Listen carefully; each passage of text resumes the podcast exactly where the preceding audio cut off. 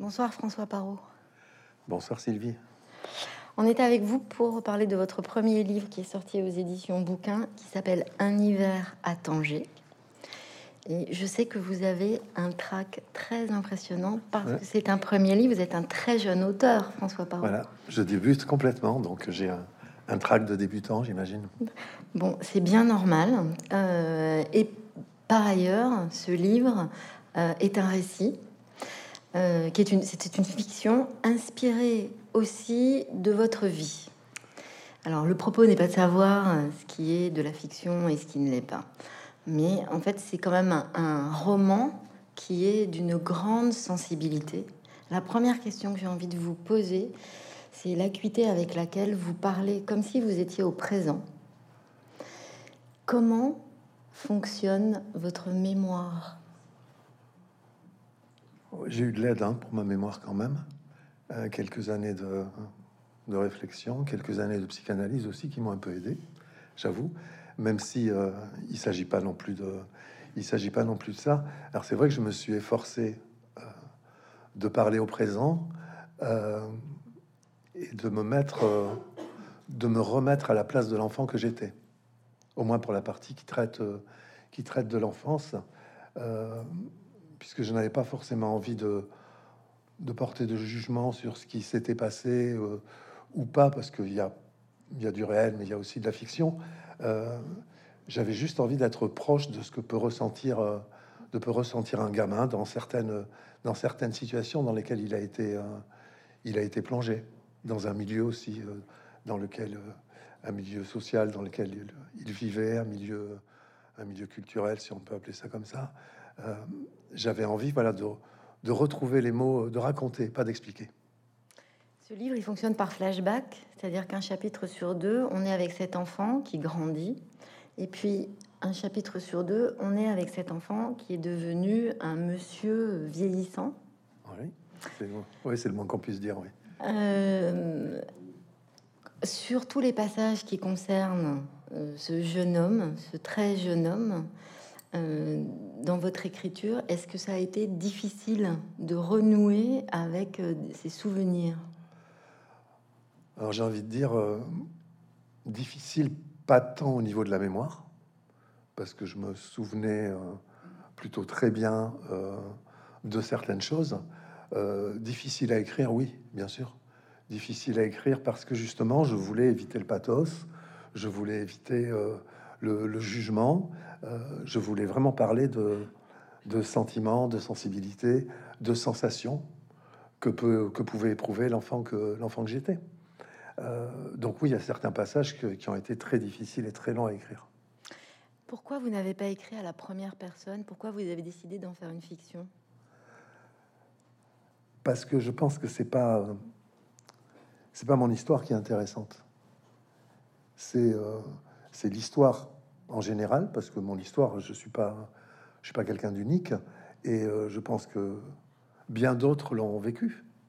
D'ailleurs, dans le, dans le dans le roman, euh, il y a ce, garçon qui n'a pas de pas de prénom, parce que je crois que j'avais envie de le, de le, rendre de le rendre un peu universel. C'est d'ailleurs finalement le cœur de votre livre, c'est que vous racontez une époque plus encore qu'une histoire euh, particulière, puisque on le voit bien, ce petit garçon il grandit dans les années 60, oui. entre les années 60 et 70. et vous faites une peinture d'une période qui finalement est très violente. Alors c'est une période très violente et quelqu'un qui m'est qui m'est très cher m'a dit euh, tu parles d'une période où tout était permis, c'est ce qu'on dit. Effectivement, tout était permis et même les abus étaient permis. Et euh, je pense que oui, oui, ça a été d'autres que moi l'ont écrit, hein, mais euh, c'est une période qui, par certains par certains côtés, a été très, euh, très violente, mais aussi très vivante et très, et très enthousiasmante. Il n'y a pas beaucoup de mélancolie dans ce que je raconte, mais il y en a un peu quand même. Parce que c'est aussi une période, alors c'est peut-être pas dans l'enfance, parce que dans l'enfance, elle était encore très marquée, c'était les années 60. Il n'y avait pas encore eu 68 qui est arrivé et qui a, qui a permis de libérer quand même pas mal de choses. Et à partir de ce moment-là, tout était permis, justement. et les dérives étaient permises aussi et on était admiratif des, des dérives. Moi, je me rappelle dans ma prime jeunesse, quand on voyait passer des gens qui, qui prenaient de la drogue, qui prenaient... ça, avait, ça avait un côté... c'était l'aventure, c'était c'était presque un idéal, quoi, un idéal de vie. Alors cette période, elle est violente à tout point de vue, puisque finalement votre personnage, il grandit dans une famille euh, bourgeoise, mhm. avec beaucoup de codes. Et finalement, ce petit garçon, euh, ses codes, il s'en éloigne assez vite. Bon, il est très très aidé par sa famille pour s'en éloigner d'ailleurs. Euh, mais finalement, dans votre récit, ce qu'on voit, c'est que il en tient rigueur à personne. Non, et là, je peux pas vous vraiment vous expliquer pour euh, pourquoi, parce que rien n'est blanc, rien n'est noir. Euh, enfin, c'est pas complètement vrai que il en tient rigueur à personne, mais sur le sur le moment de son esprit d'enfant, il en tient rigueur à personne. Après, bah, la vie fait qu'on peut peut juger, avoir un faire un retour un retour sur les choses, mais j'avais pas envie de, raconter ça. Moi, ce qui m'intéressait, c'était le point de vue de le l'enfant. Et euh, l'enfant, il en veut à personne et il en veut surtout, euh, surtout pas. Euh, un enfant, c'est fait pour, euh, c'est fait pour séduire. C'est dans sa nature.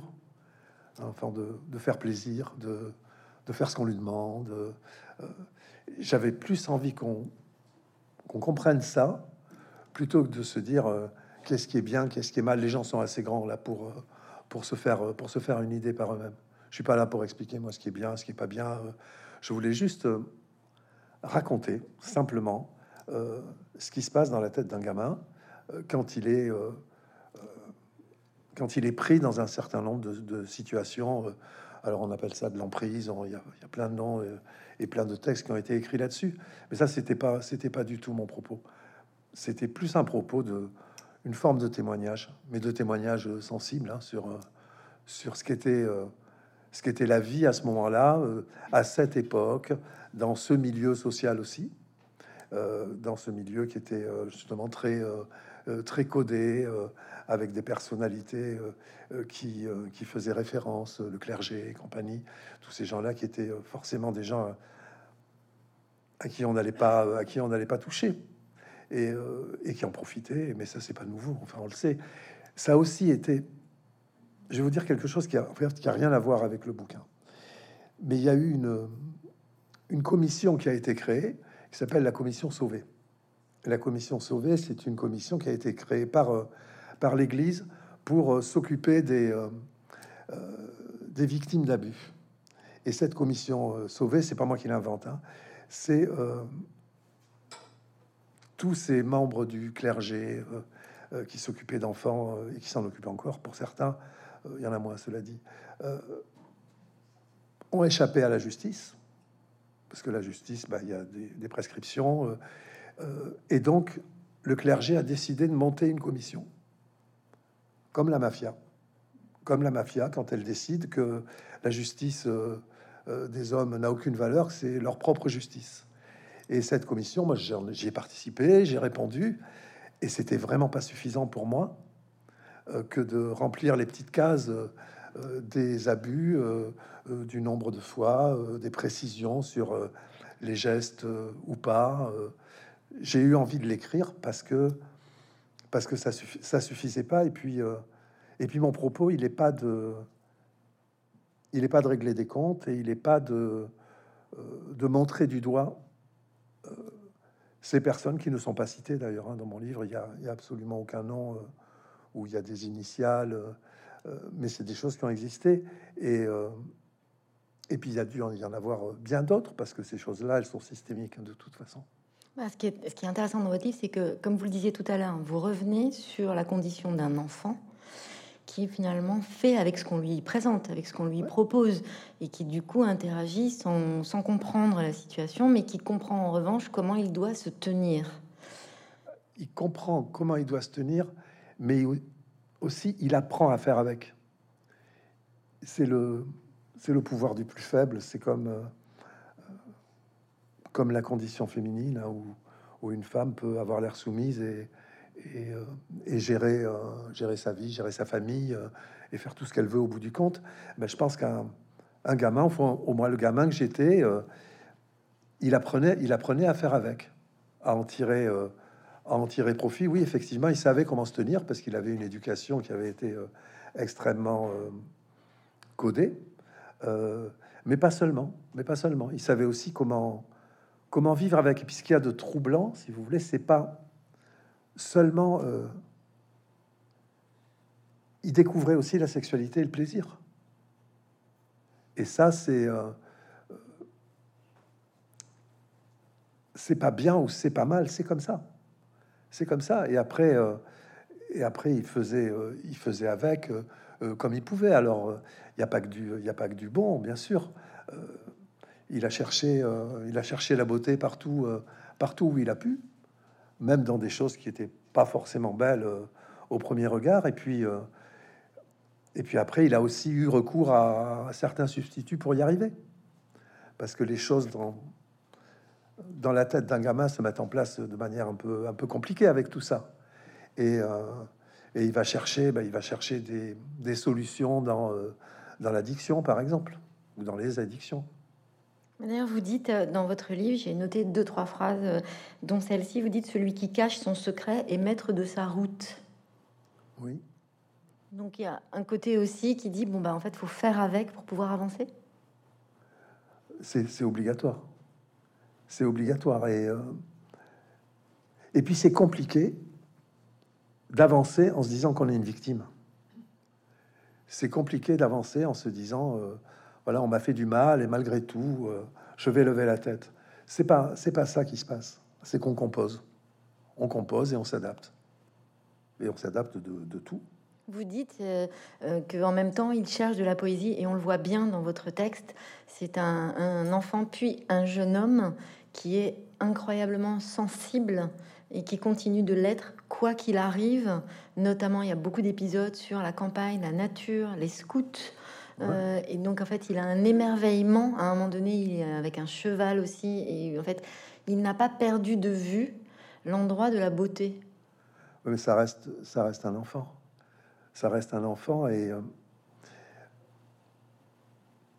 et il a tellement, euh, je pense, et tout fait dans le, dans le carcan dans lequel on lui a demandé de rentrer envers et contre tout, que effectivement, mais il va s'émerveiller euh, de choses simples, de la nature, euh, euh, de la rencontre avec un animal, parce qu'il y a des il des zones de bonheur, quoi. Il y a des zones de bonheur, il y a des zones de, paradis.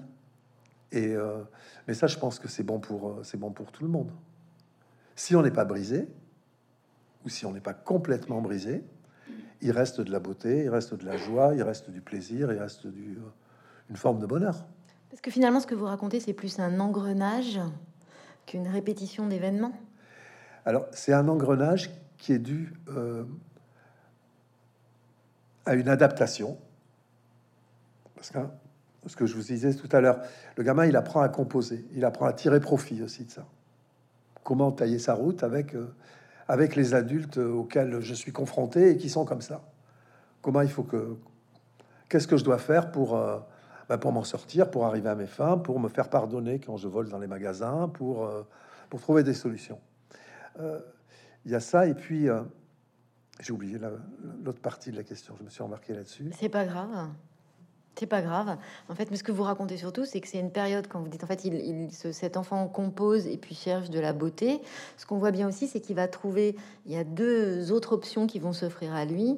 On est quand même en plein dans les années 70, donc il y a le LSD, d'accord, mais il y a aussi la culture.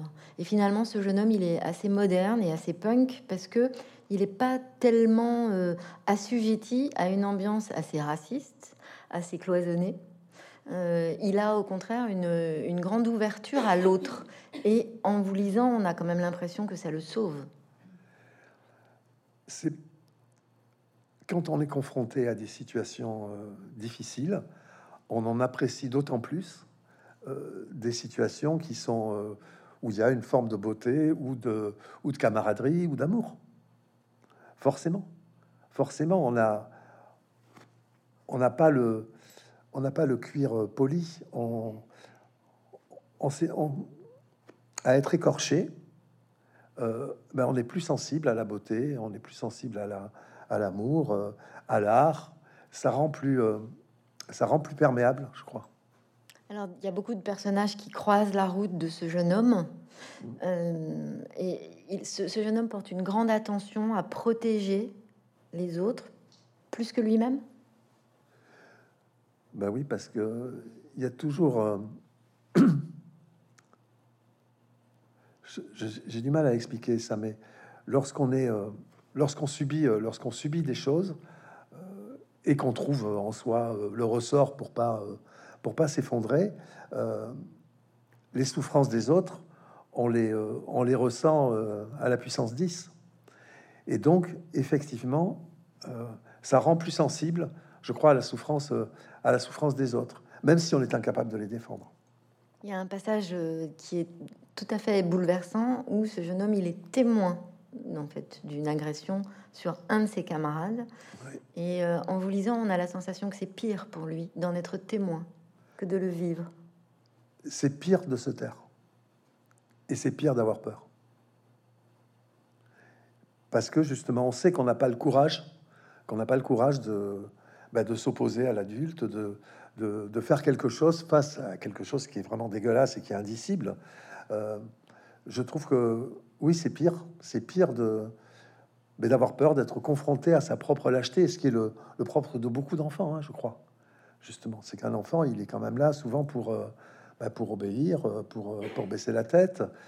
Peut-être moins maintenant, parce qu'on n'élève plus les enfants pareil, mais on était élevé comme ça, pour, pour baisser la tête. Et quand on baisse la tête, eh ben, on est confronté à sa propre lâcheté, de pas, de pas avoir le courage de, de se battre et de, et de résister. Alors vous le disiez tout à l'heure, et enfin, votre écriture est particulièrement délicate. Il n'y a pas une once de pathos ni de, colère. Et donc, euh, en fait, vous racontez plus facilement la peur, la honte, mais la colère, en fait, elle, elle aura eu quelle place dans votre vie? La colère, c'est euh, peut-être qu'à certains moments, euh, le personnage exprime une forme de colère en se, faisant du mal. C'est peut-être là qu'elle est la colère. Est-ce que c'est un livre sur la prise de risque? Parce que ce jeune homme, euh, quand même, il a un appétit de vie assez extraordinaire pour entreprendre, pour essayer, pour se lancer euh, sans trop savoir où il met les pieds d'ailleurs. Et donc, c'est, est-ce que c'est un livre qui raconte aussi l'importance de la prise de risque malgré tout?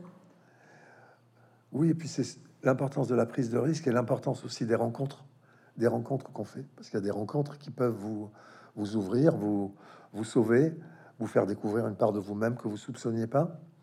Euh, alors, je sais pas si ça se sent beaucoup ça dans le dans le livre, mais moi, j'ai fait des rencontres dans ma vie euh, qui m'ont qui m'ont complètement bouleversé, éclairé, et qui ont donné un sens. Et notamment, c'est des rencontres avec le monde du spectacle qui ont fait que, hop, tout d'un coup, je me suis dit, mais c'est là, c'est là. Oui, c'est là qu'il faut aller. Pardon, je le disais tout à l'heure, finalement, ce jeune homme, à partir du moment où il rentre dans un univers euh, à la fois poétique, culturel, artistique, tout d'un coup, il trouve sa place. En fait, il peut exprimer. Alors quoi Peut-être euh, sa colère à ce moment-là? Non, parce qu'il a. Ça doit pas me ressembler en fait, parce que la colère, c'est. Euh, c'est un sentiment que, que l'enfant que j'étais, était très colérique, justement, tout petit. Et, euh, et la colère, elle a été, elle a été stoppée net à un moment donné. Et j'en parle un peu, hein, lorsque le, lorsque l'enfant est, euh, euh, voit des, des, médecins, voit des psys et qu'on lui, qu'on lui prescrit des, des neuroleptiques. Alors ça va lui donner justement un goût pour les paradis artificiels, mais ça a quelque chose aussi qui, a, qui casse la colère et qui l'a cassé peut-être à jamais, et c'est pas forcément grave. Alors la délicatesse dont je parlais dans votre livre, c'est une écriture quand même euh, à la fois précise et très douce qui nous emporte. On a quand même envie de savoir ce qui se passe, mais combien de temps il vous a fallu pour écrire ce récit si délicat? Alors il m'a fallu des années parce qu'il a, il, est, il était en gestation pendant, pendant des années. Euh, euh, j'ai plus de 60 ans, j'ai envie d'écrire depuis que j'ai 30 ans. Euh, mais je m'y suis vraiment mis il y a un peu plus de trois ans.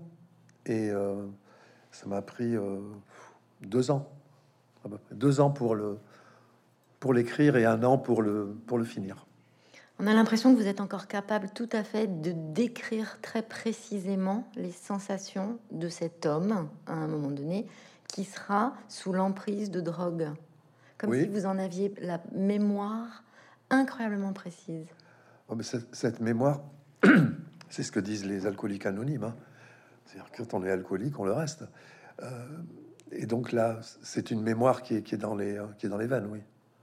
C'est une mémoire qui ne, qui ne, qui ne vous, qui ne vous quitte pas.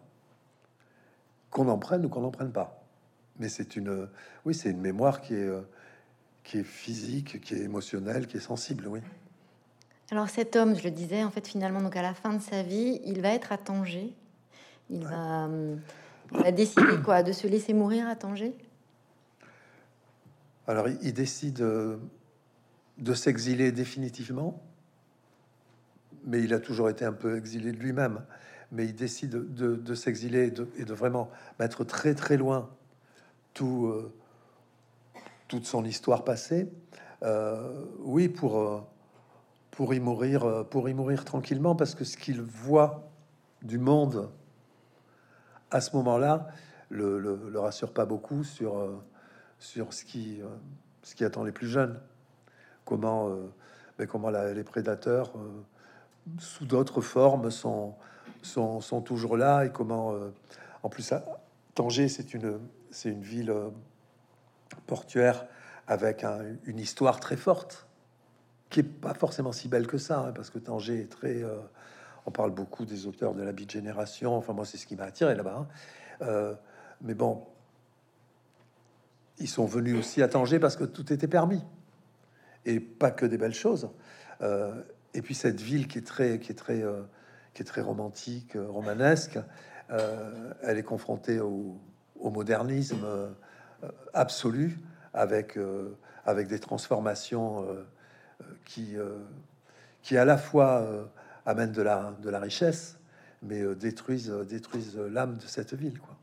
Oui, parce que vous décrivez Tanger, alors c'est assez troublant pour le lecteur en 2023, parce que vous décrivez Tanger à un moment donné en racontant ce qui se passe aussi aujourd'hui. Enfin, ce livre est complètement intemporel, puisque vous dites Tanger, en fait, euh, est, la nouvelle Shanghai.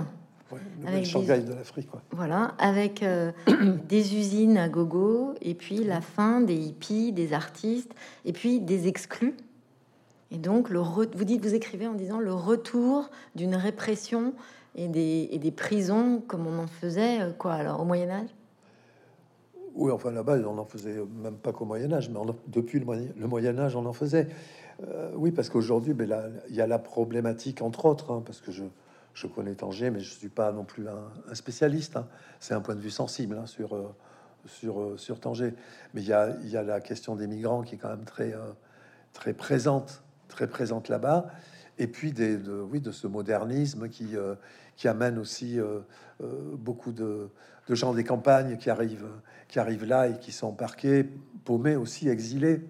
Euh, il y a beaucoup de, ouais, une forme de, une forme de violence quoi, qui est, assez forte là-bas. Alors en même temps, ce personnage, il va à Tanger aussi, parce que donc vous le disiez, c'est aussi un endroit où il sera moins jugé que s'il était resté. Parce que ça, dans sa jeunesse, il y a beaucoup, euh, il y a beaucoup été. Et euh, c'est au titre de ses, il se raccroche à des souvenirs en venant, en venant à Tanger. C'est pour ça qu'il y a ce ton un peu, un peu mélancolique. Et il y a encore quelques amis, mais qui sont, euh, qui sont vraiment en, bout de, en bout de parcours. Oui, parce qu'on est quand même aussi, on passe par les années SIDA au passage. Ouais, qui ont, euh, enfin comme tout le monde sait, mais qui ont, voilà, qui ont jeté quand même un, un coup d'arrêt à cette, à cette époque-là, à cette époque très, euh, très permissive. C'est depuis, voilà, depuis ces années-là ben, que le monde, que le monde a changé. Et aujourd'hui, on en est. Euh, peut-être que ça sera bon pour le mien d'ailleurs à réécrire les bouquins parce qu'ils choquent. Quoi. Oui. C'est, enfin, je lis ça aussi là. C'est, un peu un raccourci, hein, mais, euh, mais pas tant que ça. Je mais pas tant que ça. En même temps, ce qui, ce qui lui plaît à Tanger, parce qu'on le voit bien donc dans votre livre, quand on passe d'un, des flashbacks de son enfance à sa période donc euh, finalement de, de, vieillesse. Il est attiré par Tanger aussi parce que tout d'un coup, ça représente un univers à la fois plein de chaleur, de couleurs, et puis c'est Rimbaud. Oui, alors ça, c'est euh, Rimbaud. Euh, parce que Rimbaud a été important, euh, dans la vie de plein de gamins, hein, mais dans la mienne en particulier.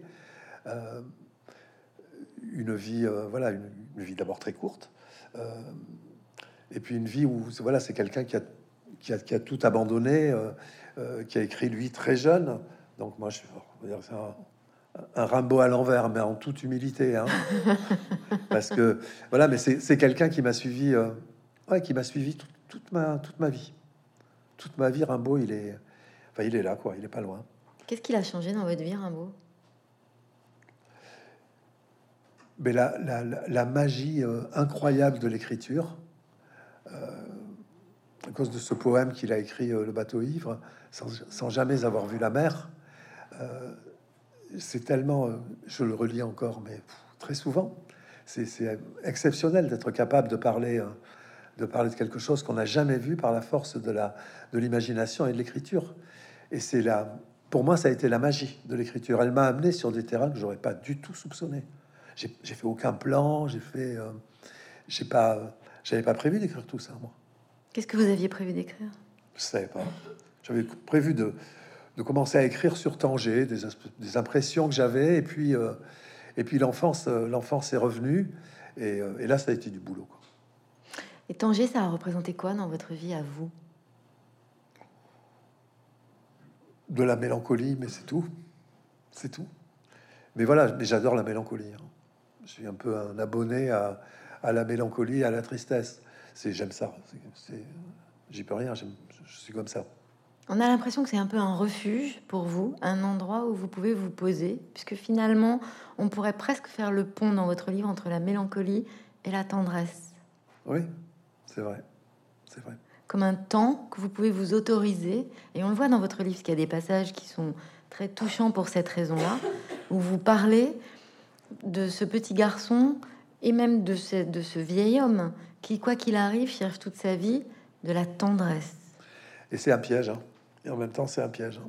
C'est-à-dire? Ben, parce, que ce, parce que ce petit garçon cherchait de la tendresse à tout prix, qui s'est retrouvé dans, dans des situations euh, et dans les mains de, euh, voilà, de gens qui ne l'ont pas donné particulièrement de tendresse. Mais c'était vraiment ça qu'ils cherchaient.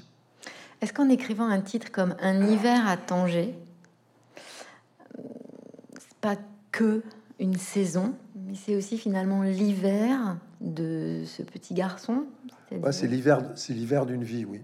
C'est une vie en hiver, c'est un singe en hiver. Voilà. Mais euh, c'est oui, c'est une vie qui est marquée par, euh, euh, enfin, parce que l'hiver peut représenter, par quelque chose d'un peu, oui, de pas forcément joyeux. Et, euh, et puis un hiver à Tanger, c'est parce que je trouve que Tanger n'est jamais aussi belle que quand elle se vide de, ses touristes. Donc c'est pas mal l'hiver pour ça aussi. En vous lisant, moi j'ai eu la sensation, alors peut-être que je me trompe, que finalement cette perspective de ce petit garçon qui se laisse couler en vieillissant, qui abandonne quelque chose, en rencontrant d'abord un réfugié qui s'appelle Awa, euh, qu'il va rencontrer, qui lui est plein d'espoir, et puis dont il va perdre la trace. Donc il va le chercher longtemps et, il le retrouvera pas. Euh, ce jeune homme, en fait, qu'il cherche absolument, on a l'impression que c'est aussi une part de lui qu'il restera absolument, une part sombre, une part qui continue de chercher de l'espoir, une part qui aurait pu couler mais qui est là, qui existe. Mais c'est cette petite part justement qui, le, qui provoque une, une, forme de, une forme de réveil et qui lui permet de voilà d'avancer, de marcher encore, de faire de nouvelles rencontres, parce qu'il a toujours cette euh, oui cette curiosité, euh, cette curiosité de l'autre et puis cette sensibilité euh, à la tragédie, à la tra pardon, à la tragédie humaine, qui fait que euh, ben, il va avoir envie de l'aider, oui. Il va avoir envie de l'aider. Ça va redonner un sens euh, et ça va lui permettre de s'oublier lui-même. Vous dites que c'est l'homme que vous auriez pu devenir. Ouais. Dans ce livre, qu'est-ce qui vous a arrêté en cours de route Qu'est-ce qui m'a arrêté euh, ben, ça m'a pas arrêté. C'est qu'est-ce qui m'a permis de, de, ne pas m'arrêter, peut-être. Euh, j'ai tendance à dire que c'est euh, c'est des rencontres de femmes qui m'ont donné des enfants.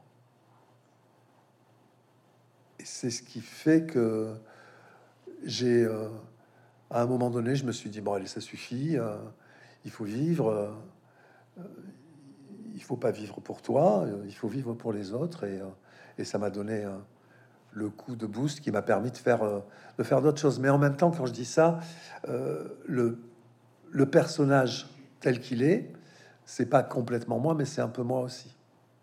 C'est-à-dire? Sur cette part de, de, grande, de grande mélancolie, c'est euh, c'est moi aussi. Sur cette part de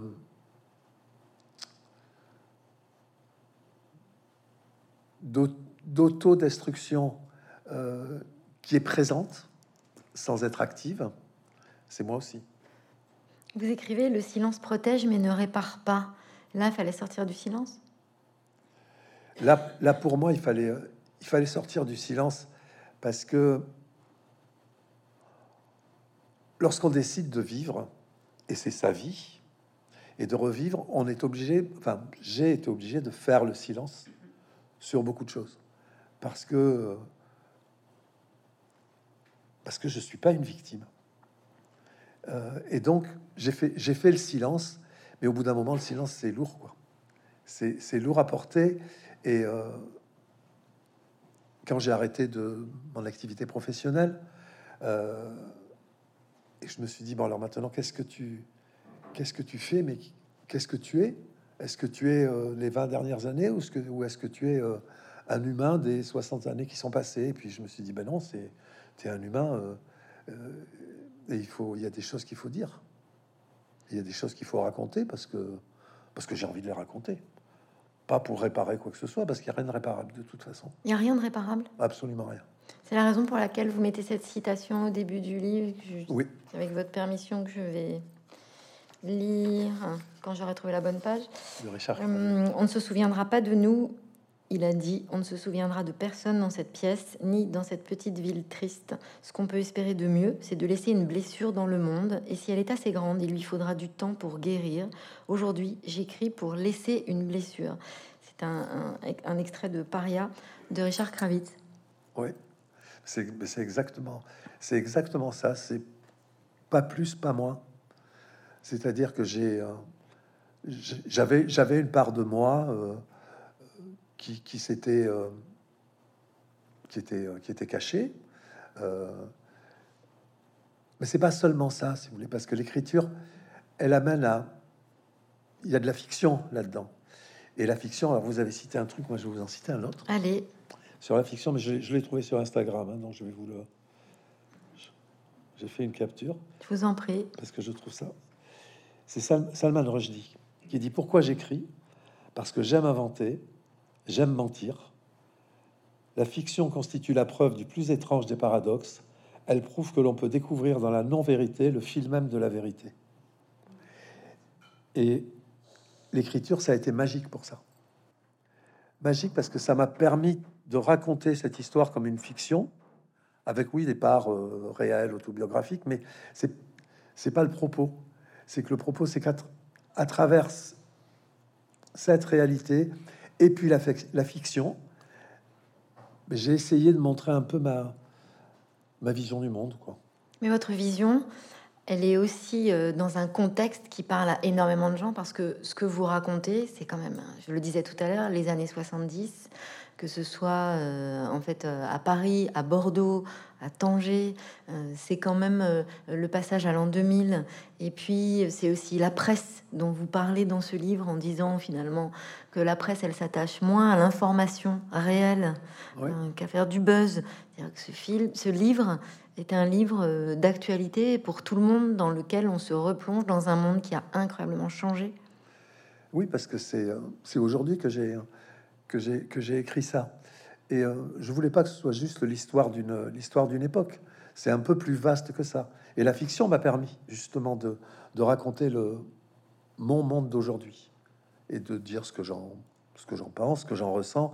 Oui, effectivement, là, je, je, parlais de la je parlais de la presse, oui, en disant qu'elle a plus, euh, enfin la presse ou oui en général a plus intérêt à flatter les bas instincts de son, de son lectorat qu'à dire la vérité. C'est vrai qu'on est complètement là-dedans aujourd'hui, avec euh, la presse, les réseaux sociaux, etc. Quand vous dites laisser une blessure au monde, en tout cas ça fait écho à votre écriture, à vous, euh, ça veut dire quoi? Qu'est-ce que vous entendez par là? Bah, Qu'est-ce que, en fait, qu'est-ce qui compte? Euh, Qu'est-ce qui compte? C'est ce qui compte, c'est la vérité. C'est la vérité. Enfin, c'est la, au, moins la mienne. Et euh,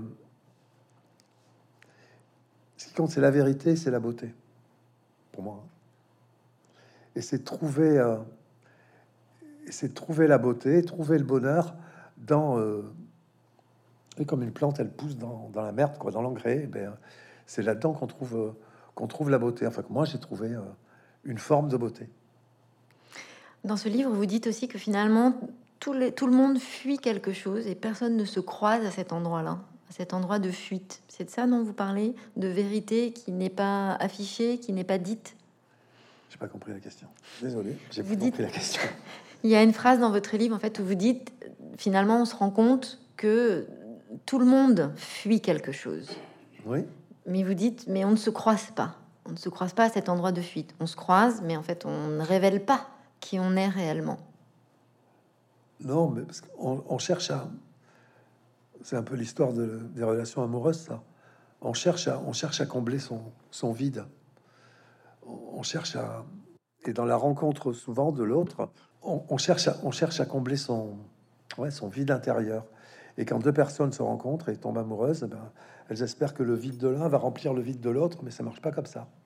On a du mal, effectivement, à se, à se croiser à se croiser parce que parce qu'on n'a pas les mêmes motivations, parce qu'on est différent.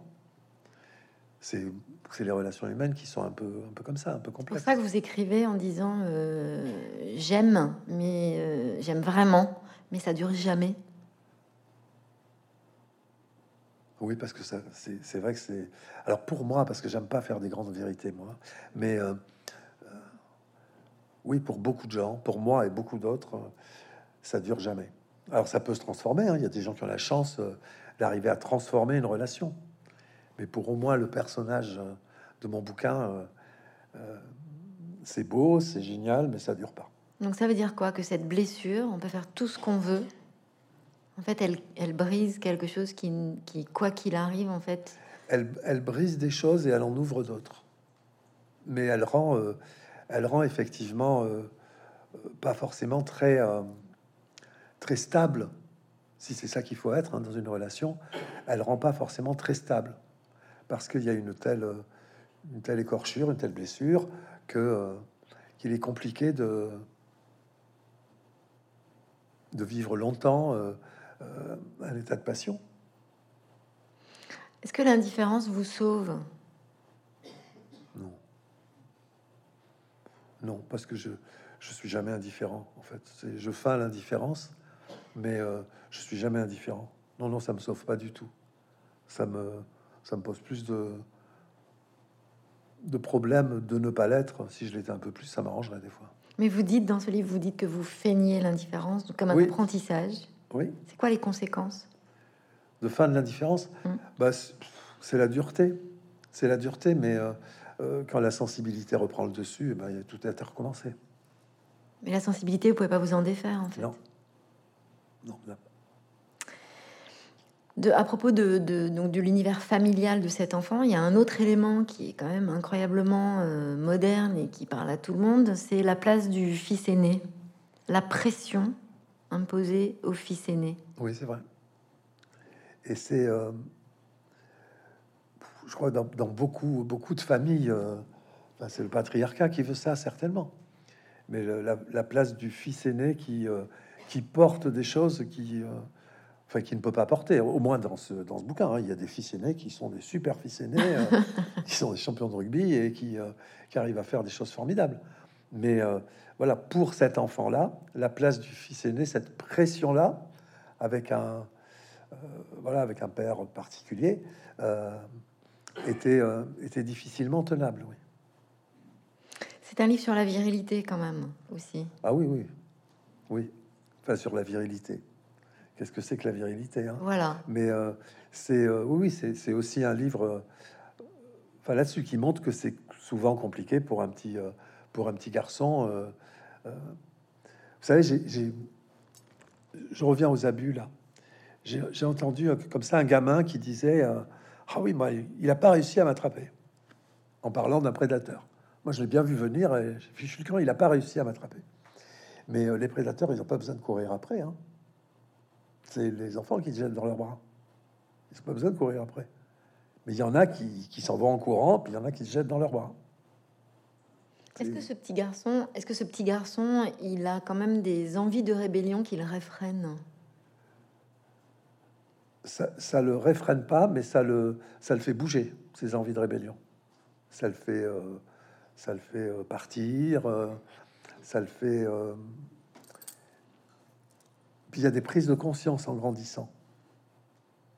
C'est-à-dire que la, dernière histoire d'abus qu'a ce, ce gamin,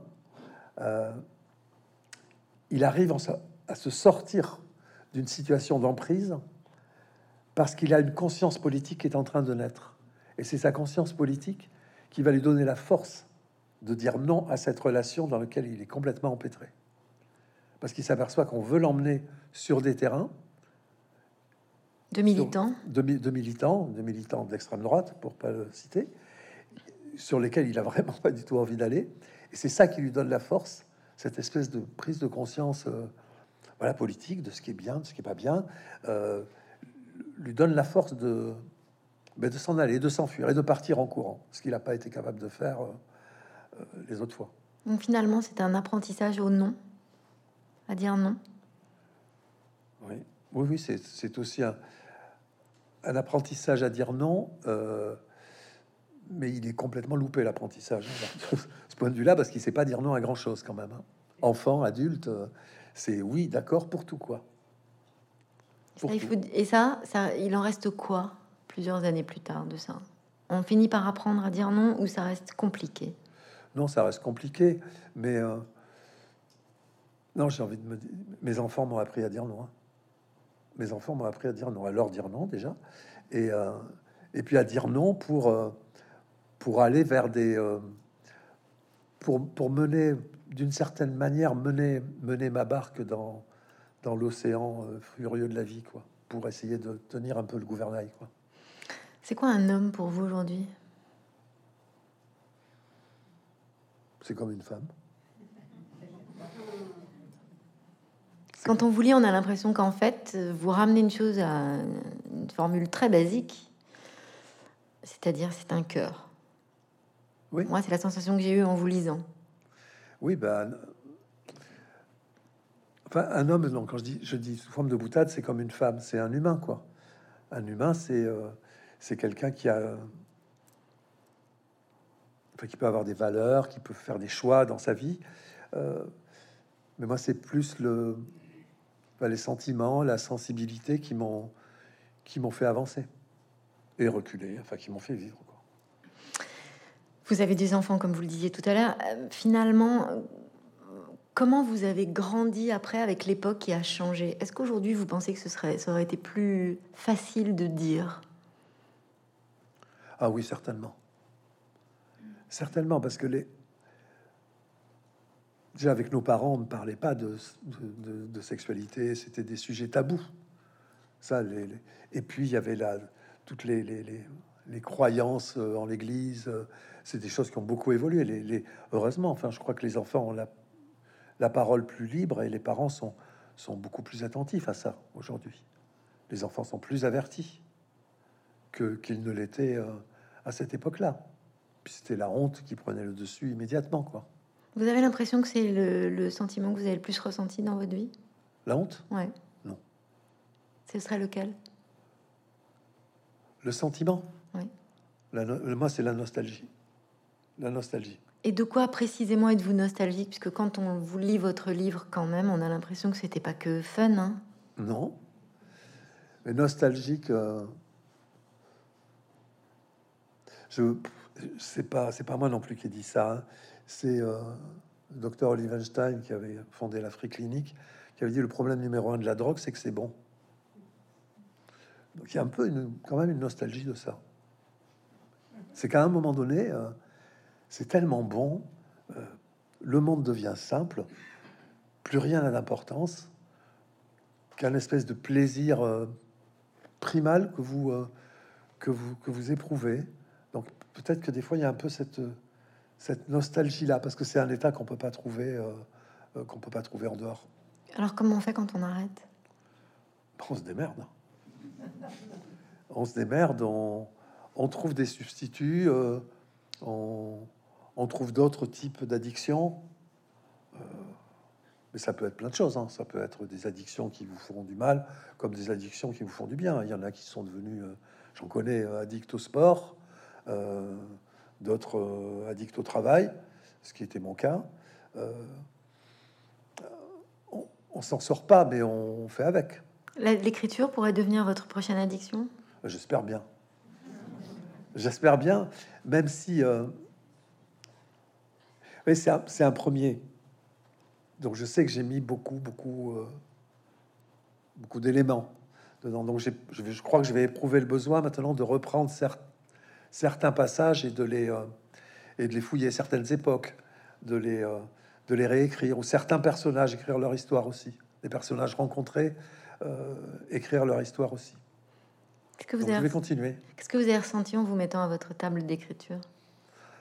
Un plaisir euh, incroyable, même lorsque c'était difficile hein, de, de, relater certains passages douloureux. Euh, un plaisir incroyable, une sensation de, de, liberté, et puis alors une, une jouissance de la solitude incroyable. On pourrait dire que c'est parce que vous vous autorisez maintenant à être réellement avec vous-même? C'était un peu ça quand même l'idée. Hein. C'était un peu de dire bon, maintenant je vais être le, vrai moi, quoi, qui va bien, euh, mais qui euh, qui a aussi pas toujours été bien. Mais on va essayer de, de plus rien cacher et puis de dire euh, de dire sa propre manière d'être d'être dans la vie, d'être au monde. Ce sera ma dernière question, François Parot. C'est quoi la différence pour vous entre la psychanalyse et l'écriture? Euh, c'est pareil, je vais vous dire un truc que j'ai dit à mon psy. C'est bien que je vous ai vu, parce que grâce à vous, j'ai évité le pathos dans mon bouquin. Merci beaucoup, François Parot. De rien.